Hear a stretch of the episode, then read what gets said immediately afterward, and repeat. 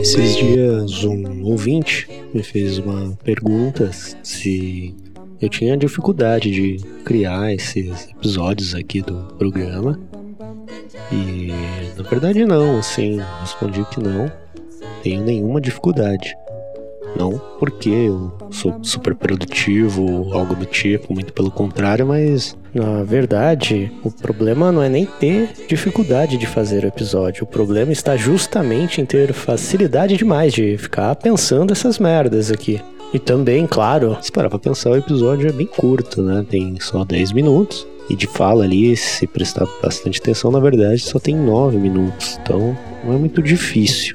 E também, principalmente, na verdade, é porque eu tenho uma capacidade absurda de pensar coisas que são inúteis ou que não têm nenhuma utilidade o dia inteiro. E então acaba se tornando fácil quando você é uma pessoa que armazena a informação que não interessa.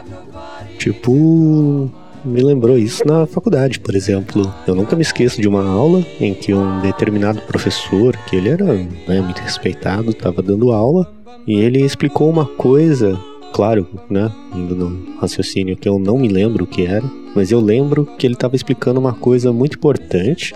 E aí no quadro ele explicou de uma forma tão simples que até para nós, pessoas burras, conseguiria entender. E ele falou: daí, até um bidu entenderia, né? Não precisa ser um bidu.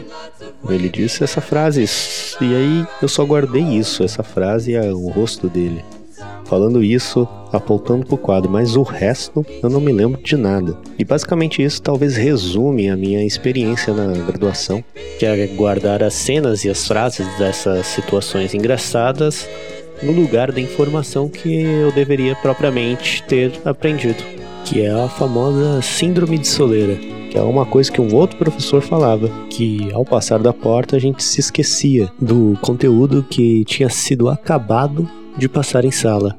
Eu tô aqui para provar que ele estava completamente correto. Mas enfim, nem sempre, né? Se tratando de criatividade, criação, nem sempre a gente faz coisas que a gente gosta. Ou nem sempre sai alguma coisa, de fato, aqui dessa cabeça inútil, pensante, que se tire algum proveito. E isso me fez lembrar de um outro caso com esse mesmo professor que falou do Bidu. Também ele me disse uma vez, quando eu tava, fui entregar uma peça para ele de final de bimestre, sem essas avaliações. Aí eu fiz a peça, achei que a peça estava uma bosta, não gostei, embora eu tenha me dedicado a, a fazer aquilo. E daí eu fui para aula, que na aula de entrega e tal, que eles já davam um feedback ali na hora, e eu acabei na, decidindo não entregar naquele momento. Falei, ah, vou entregar isso porque eu não achei que estava à altura, digamos. Aí, restando uns minutinhos aí para terminar a aula, eu saí, fui sentar perto ali do bloco que eu estudava. Quando o professor saiu, ele me viu, eu estava com, as, com aquela peça na mão tudo mais. Ele olhou e falou: Ó, oh, Caio, você não entregou o trabalho, né? Eu olhei, fiquei meio assim, né? Eu falei: É, pois é, né? Que até fiz, mas eu não ia entregar. Ele achou esquisito, pegou aquela peça na mão, olhou, fez uns apontamentos, falou que tinha coisas interessantes ali, mas que era para eu trabalhar melhor aqui a colar, enfim. Pegou e falou, não, vou pegar, né, o trabalho, você precisa de nota. Daí ele perguntou de novo, mas por que que você não ia entregar? Eu falei, ah, que eu achei que essa peça não estava muito boa. Daí ele pegou e respondeu, olha, a gente não pinta uma Mona Lisa todo dia, então Foda-se. A parte do foda-se fui eu que acrescentei aqui agora pela liberdade poética. Mas teria sido muito mais legal, né? Se ele tivesse falado foda-se. Mas foi basicamente o que ele quis dizer. Então a partir daí eu segui isso. Foda-se, né?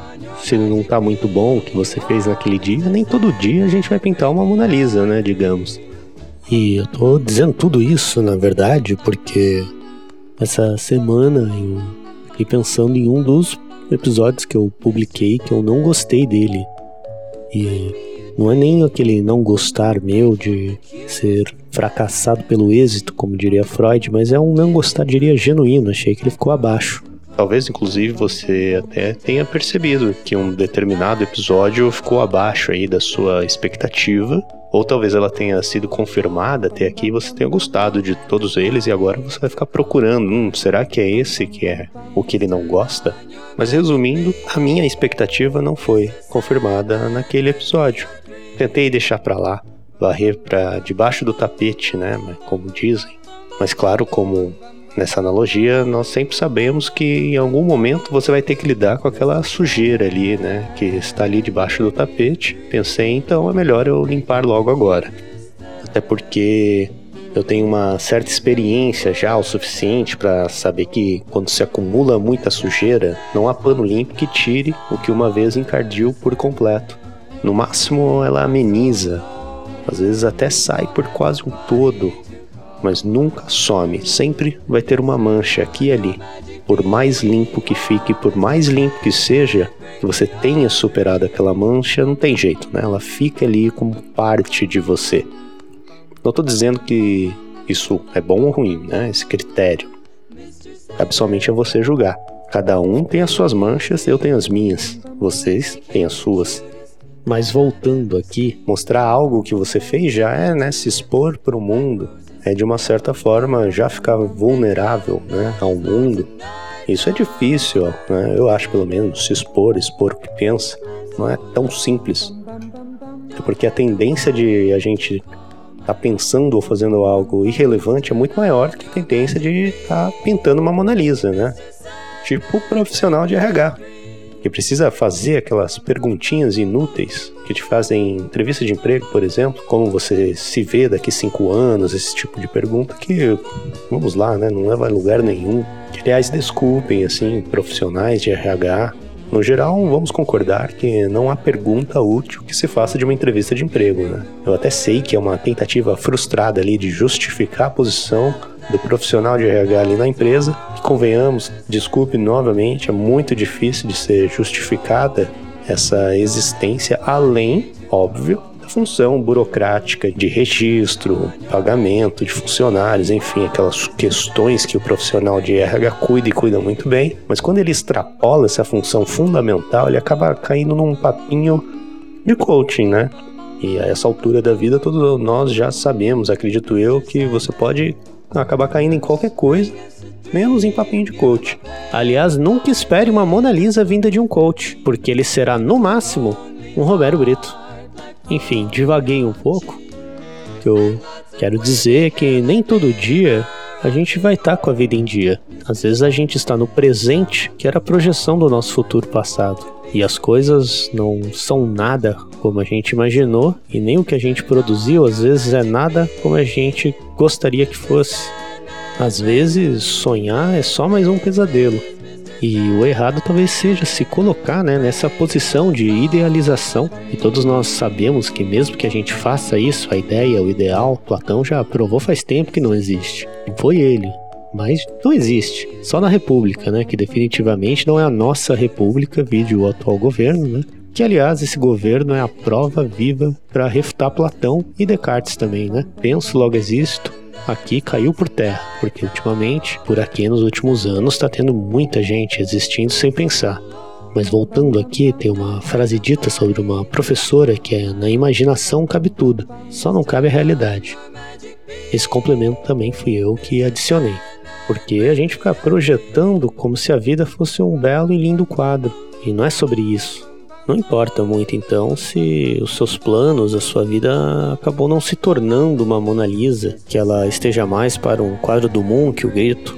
Acho que viver não é sobre isso, né? Também é parte, mas não é sobre.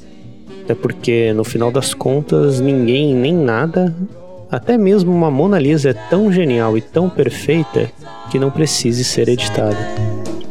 Yes. Bring us a dream, give him a pair of eyes with a come hither gleam. Give him a lonely heart like Pagliacci. And lots of wavy hair like Liberace.